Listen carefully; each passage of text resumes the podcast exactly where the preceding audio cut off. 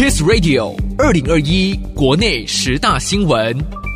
台湾面临五十六年来最大缺水危机，旱灾中央灾害应变中心宣布，四月六号起，针对台中、苗栗部分地区实施公五停二限水措施，是台湾近二十年来第三次大规模分区供水，预估可节水百分之十五。由于主要供应两地的水库永和山水库。鲤鱼潭水库以及德基水库蓄水量都低于百分之十，因此不得已采取大规模限水政策。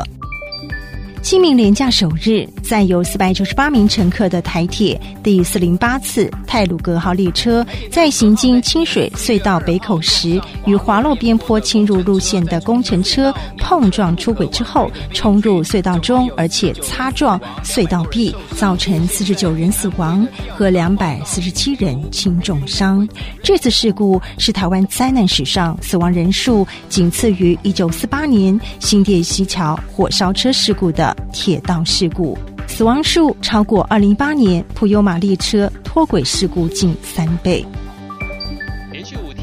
今年五月，新冠肺炎疫情延烧，中央流行疫情指挥中心紧急召开记者会，指挥官陈世忠表示，单日就有一百八十个本土确诊案例。有鉴于新北市、万华等疫情热区阳性的筛检率都偏高，从原先的百分之零点五提升到百分之三到百分之十不等，因此双北市警戒等级升级为第三级警戒，为期两周。到了五月十九号，本土病例新增两百六十七例，因应连五天本土病例破百，主要流行疫情指挥中心更宣布全国的疫情警戒提升到第三级。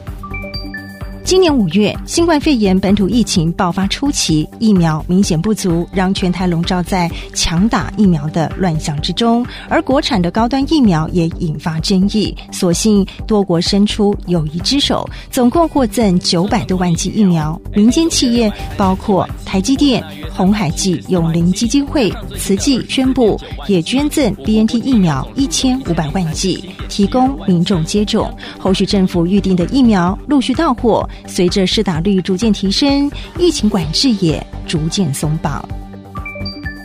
五一三全台大停电，让缺电恐慌再现。高雄路竹路北超高压变电所汇流排故障，导致兴达电厂跳机。五月十三号下午近三点，各地陆续发生无预警停电。台电下午执行紧急分区轮流停电，影响超过千万户次，直到晚间八点才恢复供电。蔡英文总统、行政院长苏贞昌都出面表达歉意，经济部长王美花则和台电一同向社会大众鞠躬致歉。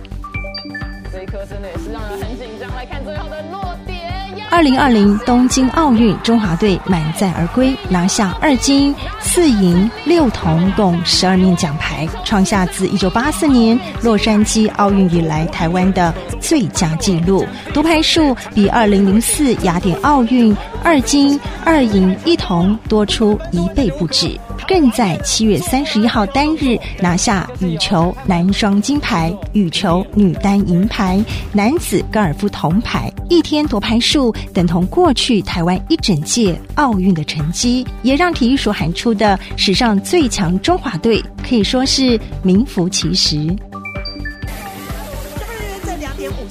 高雄市盐城区的城中城社区大楼，十月十四号凌晨两点多发生严重火警意外。警消虽然紧急赶往现场全力灌救，却仍然因为这个地方的逃生条件问题，再加上住户大多是高龄或是弱势民众，最终酿成四十六死四十一伤的悲剧，是台湾近年来单一建筑物死伤第二高的火灾事故。高雄市政府指出，城中城经鉴定是危楼，将会拆除，并且提出了大楼原址新建公园方案，费用由高雄市政府支出。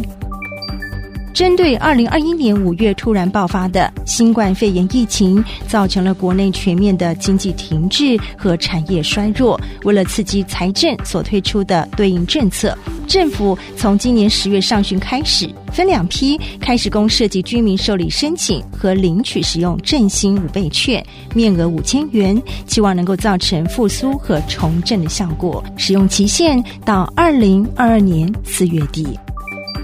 台湾激进立委陈柏惟罢免案，同意票数七万七千八百九十九票跨过门槛，并且多于不同意票。陈柏惟成为第一个被罢免成功的立委，投票率百分之五十一点七二，创罢免案新高。台湾激进党也失去在立法院唯一的一席立委。中选会公告，陈柏惟罢免案通过，将在一月九号举办补选。